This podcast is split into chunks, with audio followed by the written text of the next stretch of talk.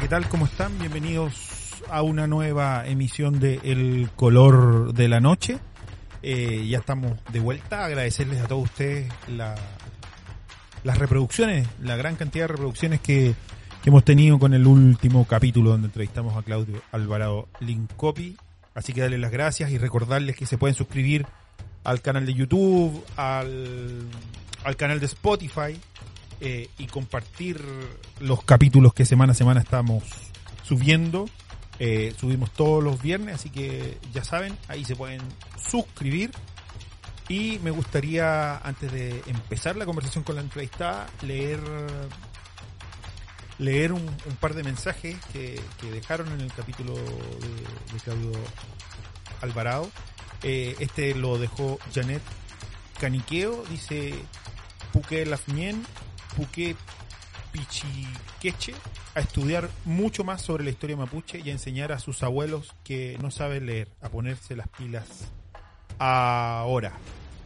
Así que, nada, a través del mensaje de Janet Caniqueo, darle las gracias a todos ustedes por seguir y compartir este programa. Eh, vamos a comenzar. Nuestra invitada ya está en línea, así que así partimos una nueva noche más aquí en el color de la noche. Ya, y como habíamos anunciado, ya está con nosotros nuestra invitada del día de hoy, Isadora Castillo. Isadora, ¿cómo estás? Buenas noches. Hola. Bienvenida. Hola, buenas noches. Muchas gracias. Yo estoy bien, ¿y tú? Bien también, aquí aguantando esta eterna pandemia, pero pero ya parece que parece que hemos aguantado harto. No sé si queda menos, pero hemos aguantado harto. Esperemos que sí quede poco. esperemos, esperemos. Isadora, mira, nosotros en, en, en, este espacio siempre partimos de la misma manera. Eh, ¿Quién es Isadora Castillo? Eh, ¿Dónde trabaja? Eh, si nos puedes contar un poco, ¿quién eres tú? Si te puedes presentar tú misma. Ya, bueno, yo soy, digamos que tengo todavía una pata en la universidad y otra pata afuera. Ya. eh, soy licenciada en antropología, estoy en proceso de titularme y eh, bueno, soy integrante de la red chilena contra la violencia hacia las mujeres y en eso un poco eh, pido mi, mi, tiempo entre hacer mi tesis y trabajar para la red, en la red. Oye Isadora, ¿y cómo, cómo te, te, vinculas a la red contra la violencia? Bueno, yo llevo más o menos un año, quizás un poco más, eh, a ver, empecé, hice mi práctica a propósito de que estoy terminando la U. Yeah. Hice mi práctica el año pasado. Eh, estuve trabajando con otra compañera sobre el registro de femicidios que lleva la red. Que, bueno, eh, te cuento que la red tiene un registro de femicidios en su página web que tiene está desde el 2010 ahí. Y eso, estuvimos como eh, haciendo un poco eh, trabajo como de archivo, por decirlo así, como revisando eh, caso a caso, viendo cómo han sido los procesos judiciales. Y eso. Y, Isadora, ¿y, ¿y, qué te motivó a unirte a, a trabajar en la red y a, y a trabajar el, el, tema de la violencia de género? Mm, yo creo que fue un interés que se fue dando durante la universidad. Eh, y bueno, sobre todo yo creo que para todas fue importante el 2018 cuando fueron las tomas feministas en la universidad. Creo que también fue un espacio de autoformación y formación política eh, en varios sentidos y un poco ahí creo que yo diría que empezó a ser un, un interés para mí y bueno básicamente eh, mandé un correo sin muchas expectativas por si eh, si es que eh, aceptaban practicantes y me dijeron que sí y hice mi práctica y me fui quedando, me fui quedando y aquí estoy. no fue como muy planeado, la verdad, fue un poco como que se fueron dando las cosas y, y eso. Como, como suele ser la vida, las cosas que pasan en la vida generalmente. Claro.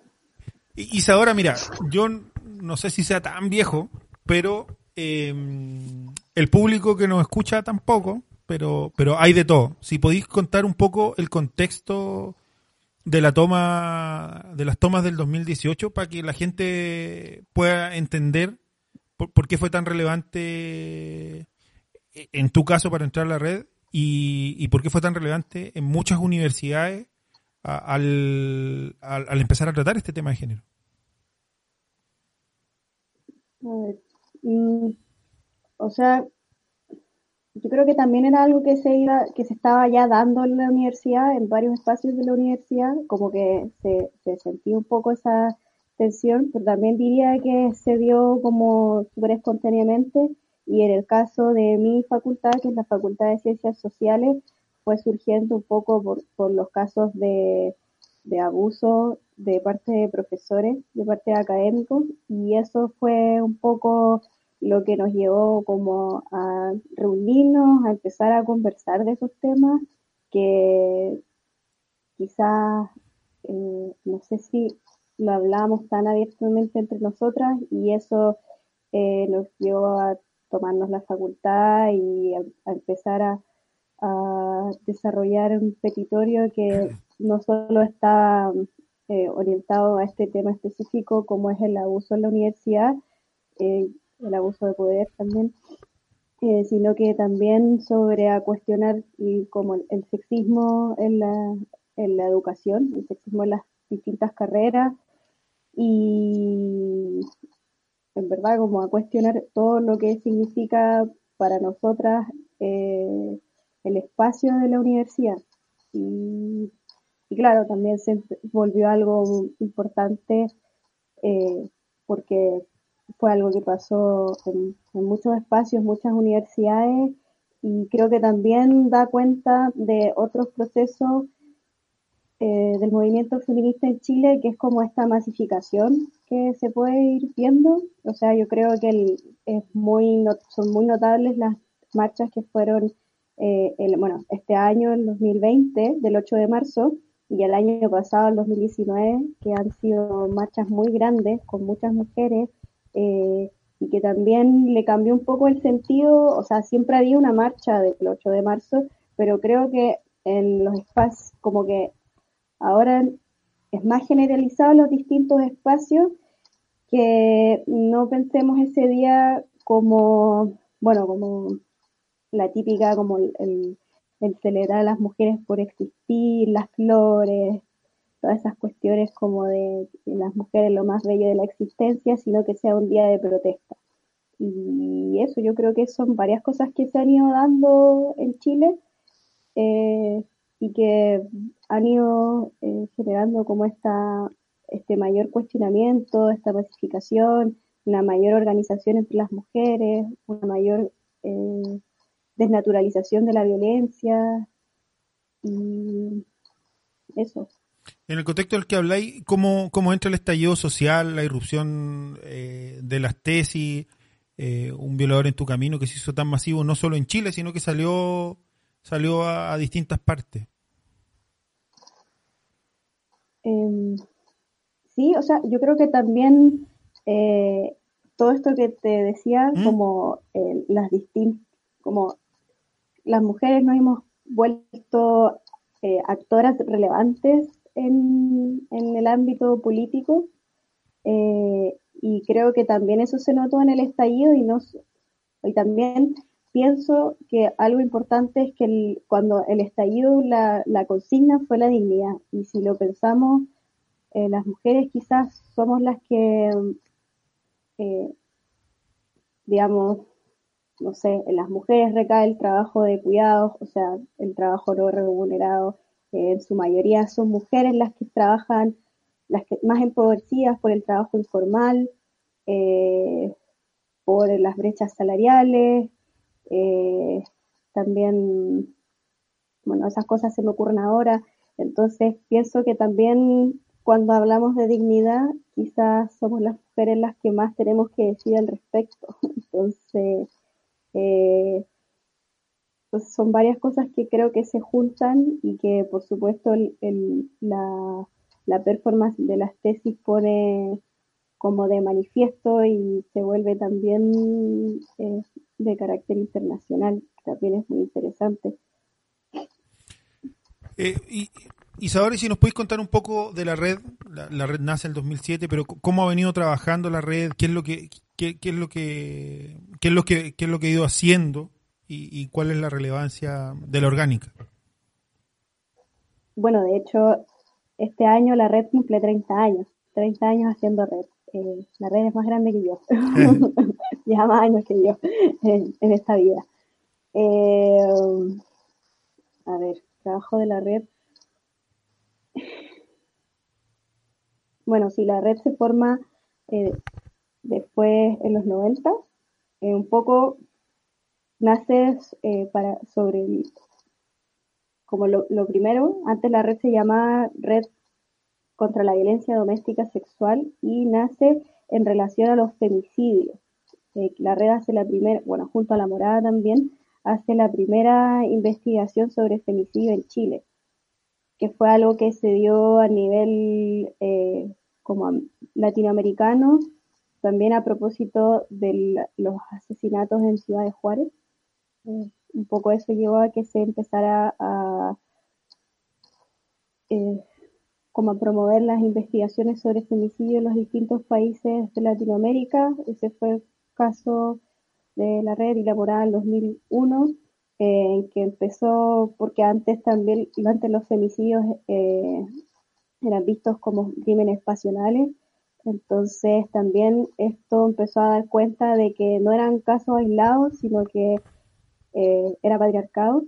Y mm, bueno, después, el, hacia el 2007, que empieza la campaña Cuidado el machismo mata, eh, un poco se da porque el proceso de reflexión de la red empieza a, dar cuenta de que para que hay un continuo de violencia, es decir, que las mujeres desde que nacemos y a lo largo de toda nuestra vida, en los distintos ámbitos que transitamos, eh, somos, sufrimos violencia eh, de distintas formas, por supuesto.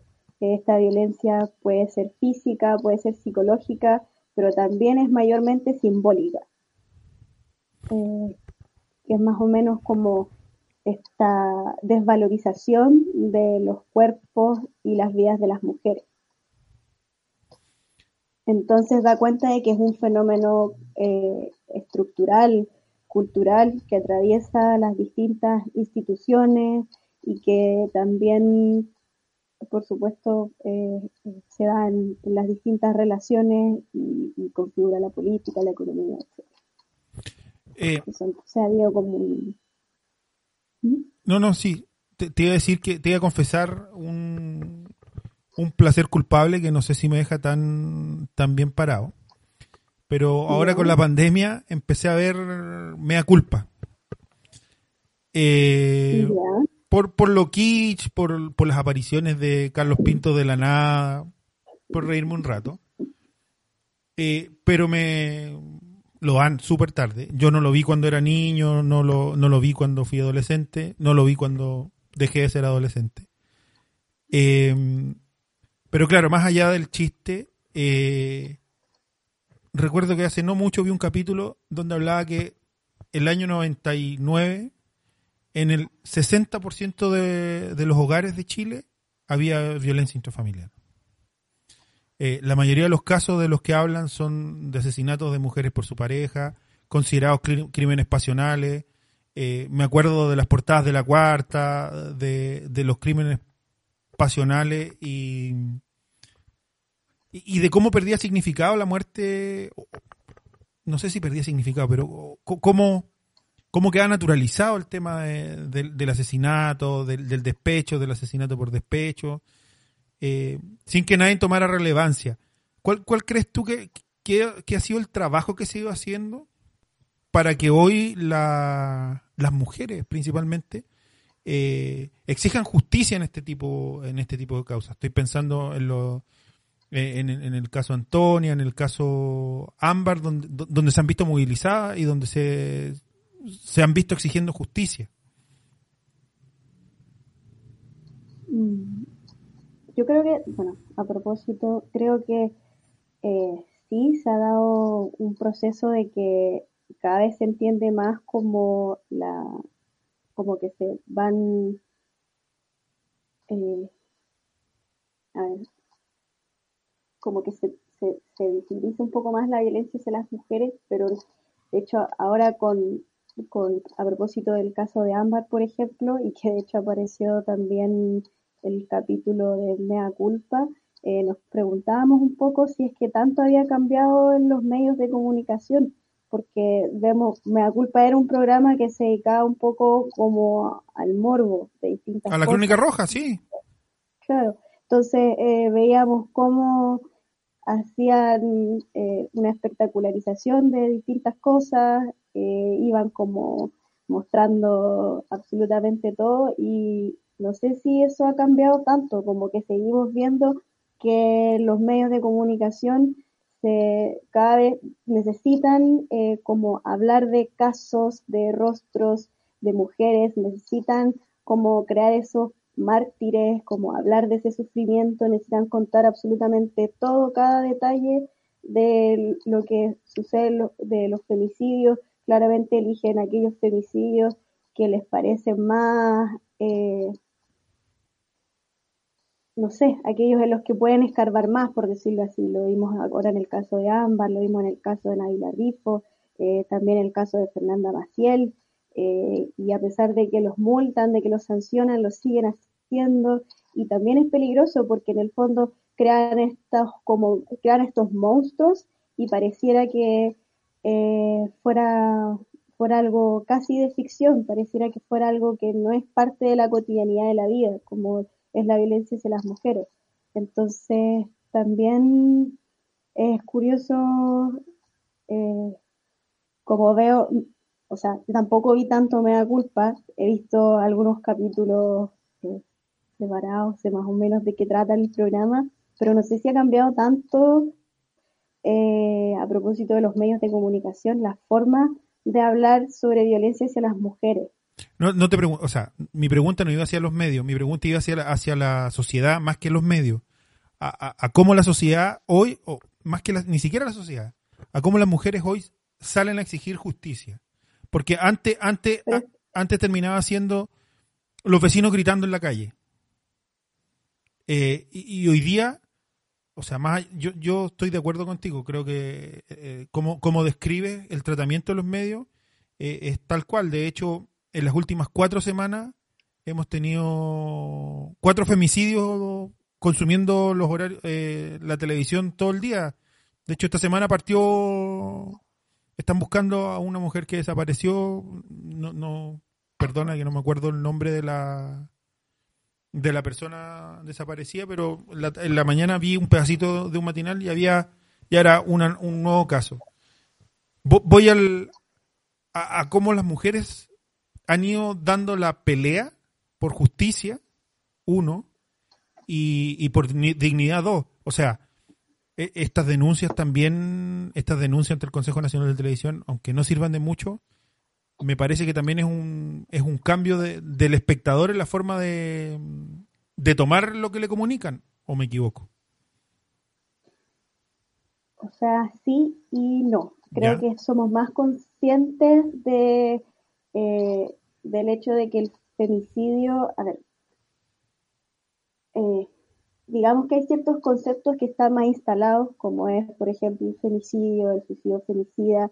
Efectivamente, hay más atención sobre este tipo de situaciones, hay más eh, preocupación, pero también hay que dar cuenta de que sigue estando como la mirada fija en, en, como estos hechos más, como en la violencia extrema, por decirlo así, pero no se entiende la profundidad de la violencia hacia las mujeres, no se entiende que esto es como una cuestión estructural, que son relaciones de poder. Yo creo que eso todavía es algo que, que falta, porque, eh, no sé, la, legislación, por ejemplo, eh, siguen siendo leyes chiquititas, está lo del femicidio, está la violencia intrafamiliar, está la ley de acoso callejero, pero no se, no, como no hay una intencionalidad por eh, erradicar, evitar eh, la violencia hacia las mujeres. ¿Se entiende? Como que,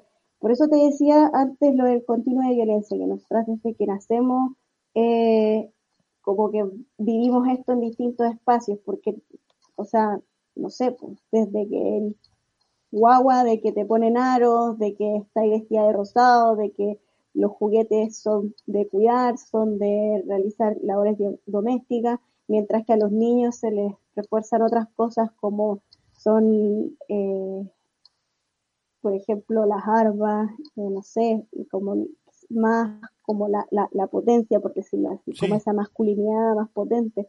Entonces, claro, yo creo que sí hay una mayor sensibilidad de la sociedad hacia este tipo de casos eh, que son manifestaciones de violencia extrema, letal, que son lo más quizás lo que individualmente, digamos, más dañan la integridad de las mujeres, pero también hay que entender que para que es para poder llegar a eso, para que un hombre asesine a una mujer, para que él tenga la convicción de que es dueño del cuerpo de esa mujer, hay todo un entramado social y cultural previo que te, le permite esa idea, como que no es que, como que se aprende, ¿sí? Es como algo que vamos aprendiendo y yo creo que todavía no hay una comprensión de la gravedad del problema, de la profundidad del problema y hay una tendencia a fragmentarlo. Entonces como que se ve, no sé, en distintos ámbitos, pero no, no sé si estamos generando las conexiones necesarias entre esos ámbitos y las conexiones necesarias para poder empezar a no solo a desnaturalizar y denunciar, sino que también a empezar a erradicar esa violencia, que, o sea, que al final que las mujeres podamos vivir vías libres de violencia. no sé si No, te entiendo perfecto, perfecto. Eh, y, comparto mucho, mucho de lo, de lo que dices. De hecho, te iba a preguntar, ¿por qué crees tú que cuando, cuando irrumpen eh, casos como estos, donde, donde se trata el tema, nunca se va al problema de fondo, que es el que tú estás planteando, sino que siempre nos quedamos en la cáscara, en la delincuencia, en, las, leyes, en, las leyes, en que sean más duras o menos duras, eh, pero nunca se ataca derechamente el problema de fondo. Mm, a ver. Yo creo que también eh, es como una conjunción de cosas. Bueno, por empezar, no hay como eh, estatalmente una, una comprensión como multidimensional de la violencia. Entonces, por ahí quizás empieza una primera cosa.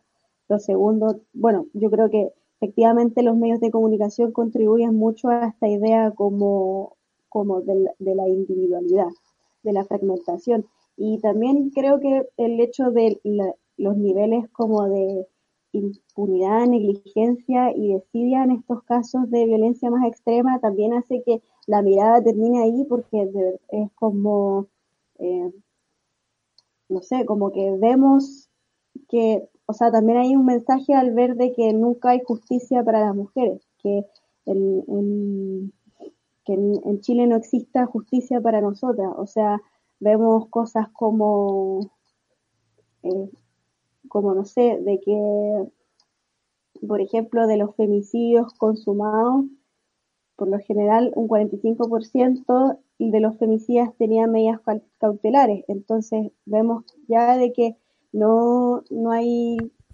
no, hay como eh, como el Estado ya no está cumpliendo su deber de proteger a las mujeres. Vemos que, no sé, pues que, por ejemplo, en esta cuarentena eh, aumentaron las llamados a carabineros, pero no han aumentado las denuncias. Entonces nosotras nos empezamos ahora eh, desde la red a hacer un trabajo sobre cómo han sido las experiencias de denunciar a carabineros de parte de las mujeres y de lo que hemos visto hasta ahora es, bueno, algo que en el fondo también sabíamos, pero es que eh, muchas veces se, desmotiva la denuncia, se eh, como que se toman atribuciones de, para que las mujeres no hagan las denuncias. Entonces, em, como creo que también eh, toda esta, impunidad y, eso hace que, que, las cosas se vayan como, como, como que la atención se vaya hacia allá porque de verdad no hay como pisos, digamos que no hay como un, mínimo, no hay, como que no hay nada. Entonces, eh, igual es preocupante el hecho de que, eh, por ejemplo, si vemos el registro de femicidios de la red desde 2010 hasta hoy, que es el 2010 en donde empieza a existir la ley de femicidio y la ley de violencia intrafamiliar, eh, vemos que no hay una variación. No, es casi una recta, lo vi. Es casi una recta. Sí, entonces es como que sabemos previamente cada año pueden haber entre 40, 50 femicidios más o menos. Entonces, claro, ahí cuando nos preguntamos eh, lo que te decía antes sobre la prevención y la erradicación de la violencia y generar una mirada más eh, multidimensional sobre el problema de la violencia, también empezar a observar cómo eh, estas manifestaciones más simbólicas que van en desmedro de las vidas de las mujeres y que finalmente también eh, generan esta desigualdad. Eh, cuando vemos eso, vemos que es necesario también empezar a preguntar esas cosas. Entonces, claro, también el, hecho de que eh, sea tan terrible cómo funciona el sistema judicial y hace que la mirada se vaya para allá y que quizás no podamos ver otras cosas. ¿Y, el rol del rol del Estado, cómo, cómo lo calificáis tú, el, el Ministerio de la Mujer, eh, este enfoque que tiene como en la igualdad, tiene un, enfoque, un, un, enfoque economicista y, las igualdades que buscan están en el trabajo y todo el cuento y, y se dejan de tocar muchas veces los temas de fondo? Claro, o sea, de hecho está mayormente centrado hacia y algo que, por ejemplo, podemos ver durante esta pandemia, que las acciones, o sea, desde el principio, las organizaciones feministas hemos denunciado que, o sea, sabíamos que iba a aumentar la violencia hacia las mujeres en este periodo y no las medidas que ha tomado el ministerio ha sido básicamente abrir más canales de denuncia para que las mujeres puedan llamar a carabineros, pero más que eso no, no, había, no había más. Entonces, eh, claramente, y creo que tampoco lo ha habido en, momentos anteriores. Entonces, nuevamente, no hay esta mirada del Estado que comprenda eh, la profundidad del, y la gravedad del problema de la violencia hacia las mujeres. Entonces, se centran eh, en la violencia intrafamiliar, que ya es como una cuestión que desdibuja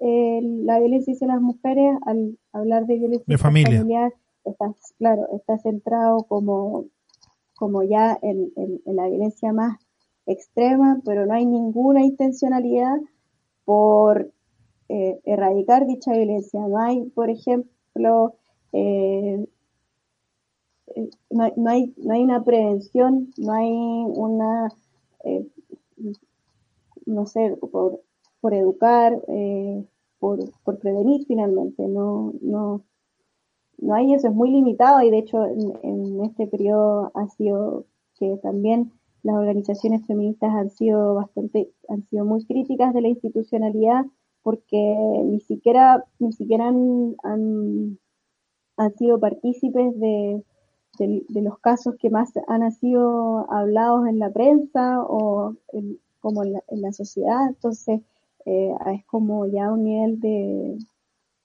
de desinterés, de negligencia, de desidia que, que, es brutal. Ah, ah, mencionaste a la pasada el tema de educación. ¿Cómo, cómo se educa? Em, ¿Cómo se educa para para mover las estructuras que, de las que estuvimos hablando hace un rato? O sea, claramente, bueno, la, la red ha trabajado sobre el sexismo en la educación y bastante, eh, y de ahí se da cuenta de que, o sea, el sistema educacional eh, lo que más hace es eh, validar los estereotipos de género de distintas formas. Por ejemplo, lo vemos en, en, en los libros, por ejemplo, en que si tú los abres vas a ver que siempre se está hablando de lo que hacen los hombres, siempre los referentes son, son hombres, muy pocas mujeres, entonces eh, nosotras estamos invisibilizadas en la historia, no estamos en ningún lado, no existimos, entonces claro, las niñas crecen eh, viendo que no hay mujeres, no hay referentes, eh, también sabemos que se refuerzan ciertas habilidades en los hombres versus las habilidades que se que se, eh, eh, que se eh, fomentan en las mujeres y eso también al final repercute en las decisiones, por ejemplo, de, carrera, en los resultados del, ingreso a la universidad, en el ingreso mismo a la universidad. Entonces,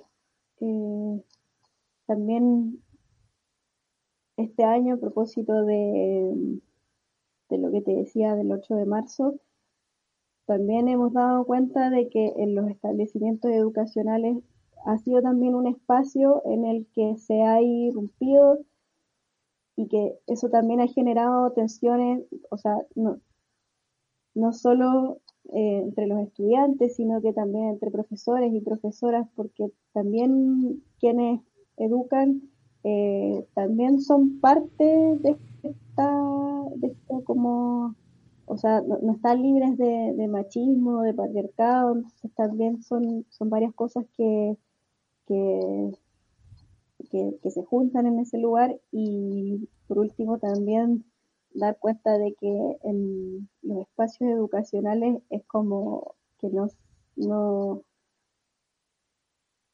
es como que ni, ni siquiera los cuerpos de los educadores y de los estudiantes y las estudiantas, como que en el fondo el colegio no es un lugar donde se hable como de emocionalidad ni que se discutan, eh, por ejemplo, ciertos temas como importantes, contingentes, sino que por lo general es como solo el foco en, en como la materia, los resultados, eh, se refuerza una competitividad, entonces como que tampoco se generan reflexiones sobre, eh, sobre estos temas, sino que se van, se van reforzando estos mismos estereotipos. Hemos hablado de casi puras cosas, o sea, hemos hablado, hemos visto el, punto negro en todo esto. ¿En, en qué, en qué consideráis tú que, eh, se han ido, que han ido generando cambios, que, eh, las organizaciones feministas, las agrupaciones feministas han logrado ir removiendo las bases de, las que hemos conversado tanto. ¿Se, se, está removiendo esa estructura? Por supuesto, o sea, también lo, el hecho de que la marcha en 2019 y la marcha en 2020, el 8 de marzo, el protagonismo de las mujeres durante la revuelta, eh, también pone de manifiesto como este cambio, o sea, que las mujeres están cada vez más conscientes de, de condiciones de vida del, y, de, y tienen mayor interés por organizarse con otras mujeres, por generar ciertos vínculos, eh, como que creo que en ese sentido, creo que las mujeres hemos quizá diría que las mujeres despertamos, pero no sé si, eh, o, bueno, igual es un poco, quizás eh, muy simple decirlo así, pero eh, creo que lo, importante es que se ha dado más organización, se ha dado más espacios feministas, más espacios de reflexión, de activismo. Y eso creo que es lo más relevante, que por supuesto da cuenta de que vamos en buen camino. Eh, eso. y que em, también, por ejemplo, vemos que las, las jóvenes, las niñas, cada vez más se identifican como feministas o están más interesadas en, este tipo de, como en, la organización. Entonces, eso también es importante que cada vez mujeres más jóvenes nos, se vayan como haciendo parte de esto, nos vayamos haciendo parte de esto. Y, mm, y, cómo es la, la, organización, no sé si interna, pero cómo, cómo, cómo es la, las alianzas entre las distintas organizaciones? ¿Han logrado trabajar en conjunto en pos de, de objetivos? ¿O, o, se vuelve difícil también como la mayoría de las organizaciones sociales? O sea, para, para considerar primero, la red es efectivamente una red. Por eso te pregunto. Reúne colectivos de, o sea, reúne a mujeres de distintos lugares del país. De hecho, bueno, la semana pasada fue el, la semana pasada fue el lanzamiento número 14 de la campaña Cuidado al Machismo Mata, que por lo general hasta el año pasado siempre se hacía en la calle con lanzamientos múltiples en distintas localidades, eh, llegaban a ser 40 localidades distintas, entonces eso también da cuenta de, la extensión y este año a pesar de que fue virtual y que también eh, se extraña eh, la calle, también esa transmisión nos permitió como compartir, hacer un, algo que nunca había pasado, que es un lanzamiento entre distintas colectivas de distintos territorios. Entonces también se dio cuenta un poco de, la extensión de la red y que efectivamente somos una red. Entonces esa articulación, que yo creo que es un poco cómo funcionan las organizaciones en general, no solo dentro de la red, sino que o sea, como esta articulación en red, porque no sé, también las organizaciones que forman parte de la red también están en las asambleas de mujeres de sus territorios y a la vez se van eh, organizando con otras, entonces son como una organización que se va como expandiendo y no es que haya como como que ¿se entiende? como mucho este trabajo en red un tejido, sí. mientras te escuchaba, eh, yo, uno de los primeros capítulos, entrevisté a, a Fanny Poyarolo. Eh, y ella, eh, ella a propósito del estallido social recordaba el trabajo que habían hecho Mujeres por la Vida durante la dictadura y cómo las mujeres fueron las, las primeras en articularse de distintos de distintos partidos sin que destacara ningún liderazgo en particular, o sea, sin que apareciera como la líder, sino que sino que fue una organización, fue una fue una red. ¿Cuál es la diferencia entre no, sé si ponerlo entre hombres y mujeres, pero pero entre esos tipos de de articulaciones sociales que generalmente se espera como al líder eh, y, y en el ejemplo que me, que me pones tú, o lo que recuerdo yo de, de Fanny Poyarolo, es un, es un tejido comunitario, donde, donde son las organizaciones de base las que, las que empiezan a crear estructura, y no un mesías.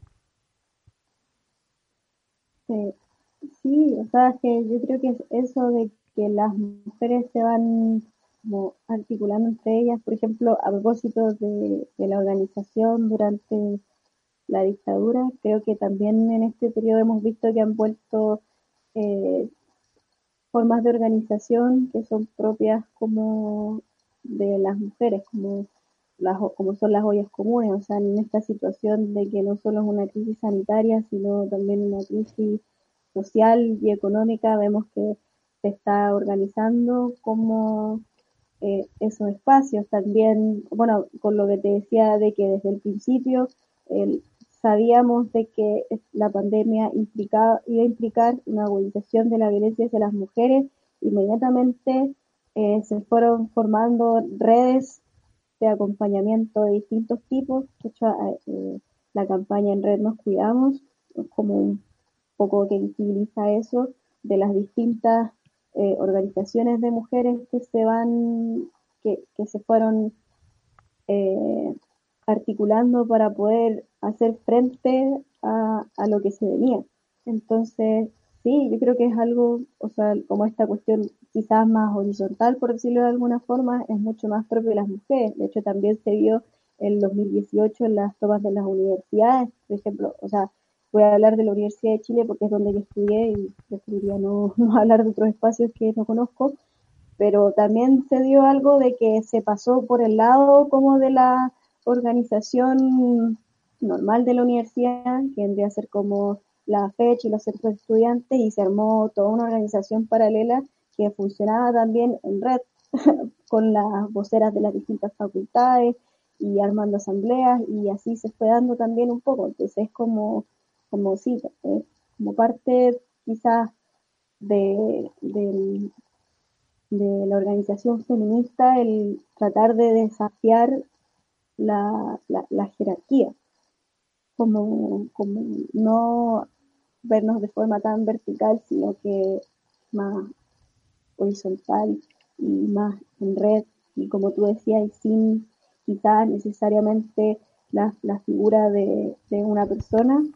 Eh, de hecho, recuerdo que mm, en 2018 también eh, como que digamos que a la gente quizás que estaba más afuera le decía como falta esta cara visible, como que no sé, eh, como, como buscaban el símil del, de los del 2011, por ejemplo, decían como, no sé, eh, no hay una Camila Vallejos, no hay eh, un George Jackson, como, como no hayan estas figuras, sino que eh, no, era, no era tan relevante, era otra forma de, de, hacer, de hacer política. Tampoco diría quizás si es solamente propio de las mujeres, pero sí de alguna forma desarticula la, la, las formas más tradicionales de hacer política.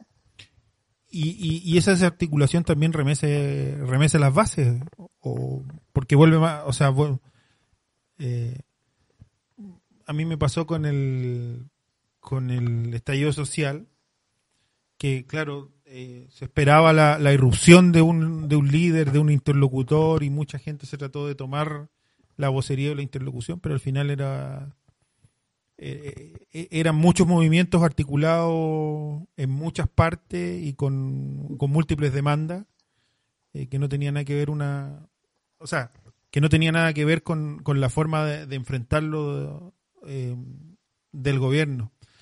Te iba a cambiar de, de, tema me hablaste de la pandemia me, me hablaste de esta red que, que, formaron contra contra la violencia.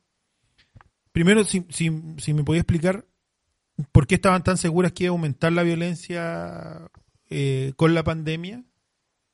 ¿Y, y, cómo han prevenido, cómo, lo han ido preveni previniendo y, y, y, cómo se ha ido dando?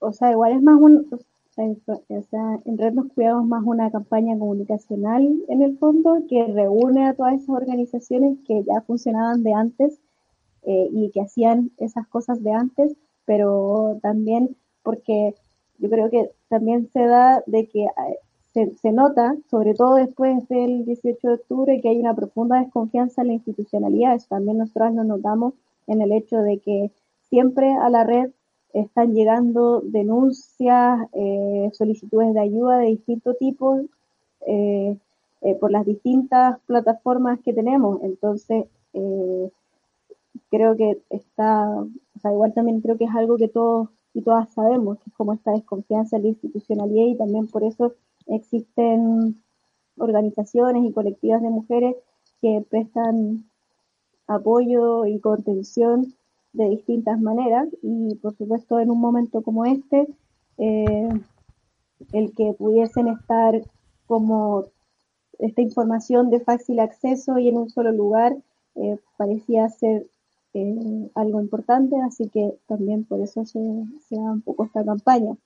Eh, y bueno, ¿y por qué sabíamos que se iba a agudizar la violencia? Uno es que también ya se había dado en otros países, era algo que se estaba, era como se dio cuenta de que el hecho, o sea, no es la pandemia misma, sino que el confinamiento de la gente en sus hogares eh, en muchos países significó un aumento de la violencia hacia las mujeres y eso también eh, también, también es algo que sabemos eh, que siempre, que hay mujeres que viven con sus agresores. Eh, entonces, en una situación en la que están diariamente, tienen que convivir y encerrados y en una situación como esta, era algo que iba a suceder. Y además, bueno, también decir que si bien lo más preocupante siempre son estas manifestaciones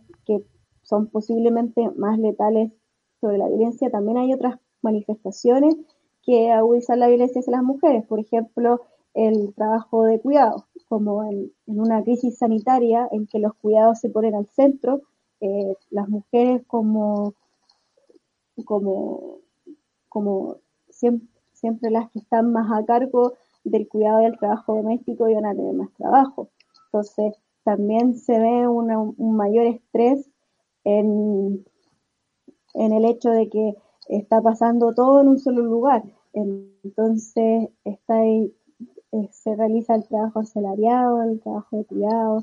Eh, entonces, ahí veíamos una cosa también en el hecho que te hablaba antes del trabajo informal, o sea, del hecho de que las mujeres son quienes mayormente eh, trabajan informalmente o sea, que tienen que salir diariamente a, conseguir eh, eh, recursos para sus familias, también el hecho que sabemos de que en su mayoría las mujeres son jefas de hogar, eh, también eso iba a significar, un, o sea, significa un impacto en, en, la, en, su economía y, en, a largo plazo en sus vidas. Entonces también hay distintas formas eh, de, en que se agudiza la violencia. También vimos de que durante esta pandemia ha sido más difícil el acceso a anticonceptivos, a salud sexual y reproductiva en general, eh, ese tipo de, cosas.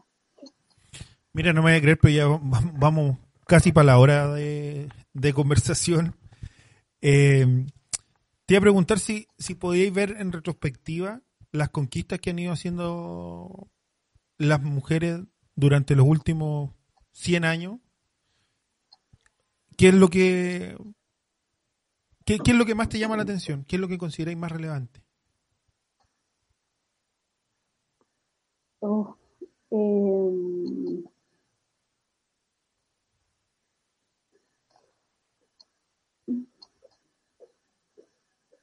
creo que lo más relevante es este proceso como de, de desnaturalización de la violencia, de dar cuenta de, efectivamente dar cuenta de la violencia hacia las mujeres, pero principalmente la, organización que se ha ido dando. Creo yo, entre las mujeres, creo que al final eso es lo más importante, como los cambios eh, culturales quizás que nos llevan a este momento, como el hecho de que ahora sí podamos reconocer eh, ciertas situaciones como, como, mm, como lo que son, como quizás el ir avanzando hacia este entendimiento del problema de la violencia hacia las mujeres y el también poder ir haciendo estas conexiones necesarias con otros problemas como lo son el capitalismo y el racismo, que también agudizan eh, las condiciones de vida de las mujeres. Y si tuvierais que, destacar mujeres en los últimos 100 años, chilenas o... ¿Mm? Si tuvierais que destacar mujeres, chilenas o, extranjeras que han estado dando la lucha, ¿de quién, de quién hablaríais?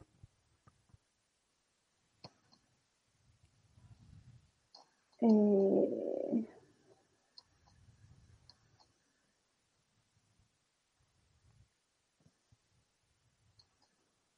no sé, me parece extraño elegir, o sea, no sabría elegir una sola. O sea, podía elegir a, varias. No, te estoy diciendo que elijáis a una, sino que, sino que, que, que, que elijáis a varias, o sea. quizá creo que elegiría a Julieta Kirwood. Creo que todavía es, eh, es relevante, es vigente, creo que ha sido importante, pero no sé, también... Que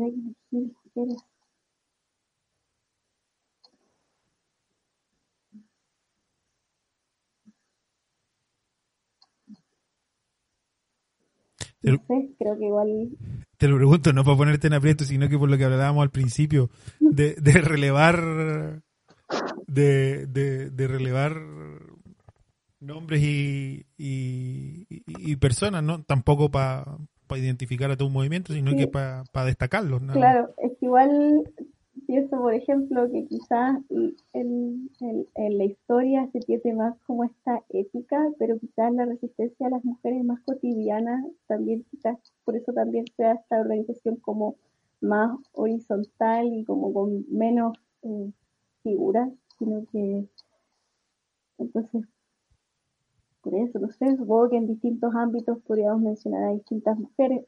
No sé. Oye, y la gente que, primero que se interese en el tema de feminismo, ¿qué, qué libros podéis recomendar o, o- o qué autoras podéis recomendar? Mm, sobre qué tema, bueno, si es que quieren, pueden revisar en la página web de la red chilena. Ustedes tienen una, una bibliografía, sí, tienen una bibliografía destacada. Sí, es que la red también ha producido, eh, o sea, tiene como su propia producción de conocimiento y está disponible ahí en la página web. Pueden eh, revisarlo y donde dice libros, el último libro sobre violencia estructural, que era esto que te decía, como las conexiones entre violencia de las mujeres, capitalismo y, y racismo. Eh, ¿Qué otros libros? Eh, no sé, como que, en qué en específico estáis pensando. Creo que igual se puede mencionar muchas cosas. No, no, o sea, aquí en la, en la página de la red tienen, tienen varias cosas. eh, Claro, igual hay muchas cosas de las que he hablado ahora. Por ejemplo, están li- los libros de eh, educación sexista, el libro sobre más, nunca más mujeres sin historia, eso. También están los distintos libros sobre femicidio, sobre violencia sexual y aborto. sobre movimientos sociales. Eh, oye, y lo último, para no, para no quitarte más tiempo, ya te, te quité una hora. Eh, ¿Dónde las pueden encontrar? Eh, ¿Qué información pueden encontrar en, en la página de la red? Y, y, cómo contactarse con ustedes. Bueno, eh, puede ser, bueno, ahí mismo en la página hay un, un- una vía de contacto. Eh, en la página pueden encontrar muchísimas cosas. Eh, están, por ejemplo, hacemos miradas críticas, se hacen declaraciones, está eh, las notas sobre Mujeres en Sintonía, que es el programa radial de la Red Chilena contra la Violencia hacia las Mujeres, que por lo general es los miércoles a las 11, si no me equivoco, miércoles por medio, y son varias temporadas que están en Spotify. Eh, ahora también vamos a comenzar un, un ciclo de proceso constituyente a propósito de lo que se viene. Entonces, nada, en, en la página hay harta información y las redes sociales, bueno, en Facebook, eh, nos pueden encontrar como Red Chilena contra la Violencia hacia las Mujeres, tal cual. En Instagram es mujeres.red y en Twitter es mujeresred. Oye, a propósito de la constitución, ¿qué esperáis de la nueva constitución? Eh, o sea, a mí me gustaría, creo que es, bueno, a propósito, hoy día están como, no sé, ahí tratando de, de bajarlo de, la, de que fuera solo, Solo el Congreso. el Congreso, Sí, preocupante igual, como que intentan de todo para poder bajarlo. llevan rato, el- sí, el la, UDI partió la semana pasada con eso. Sí, o sea, creo que es importante este proceso, también es histórico porque, por supuesto, es la, es la oportunidad de de hacer una constitución distinta a la constitución de, Pinochet. Eh, creo que también, eh, sobre todo a propósito de la paridad, se abre una oportunidad para las mujeres. También sería importante, por ejemplo, eh, pensar que otros actores y actoras deberían estar ahí presentes. Se tiene que entender que la paridad no necesariamente significa que se vayan a poner por ejemplo, los contenidos que a nosotros las feministas nos pueden interesar, pero también es, o sea, es una posibilidad, como no lo es, igual es, bien incierto y también entender que a pesar de que se cambie la constitución, eso no va a solucionar eh, todo. Es, digamos, una, yo lo veo más como una herramienta, quizás un proceso que podría ser eh, beneficioso, sobre todo también o sea, considerando también todas las demandas que se levantaron desde el, 18 de octubre, pero bueno, también queda harto trecho para eso, pero yo creo que también tenemos que eh, disfrutar un poco e-, ese, ese espacio o intentar de que sea de que sea lo mejor posible, pero sí, igual de cierta forma eh, también esperamos ser partícipes de ese proceso. Bueno, Isidora, eh, yo te doy las gracias de partida por, por conversar esta hora, por, por, por poder intercambiar ideas. Eh, y así como te pedí que te presentaras, te cedo el espacio para que, te despidas. Bueno, eso, muchas gracias por la invitación. Eh, fue muy interesante. Espero que el resto también lo encuentre interesante. Y si, y si queréis dejar alguna alguna reflexión final o algo para...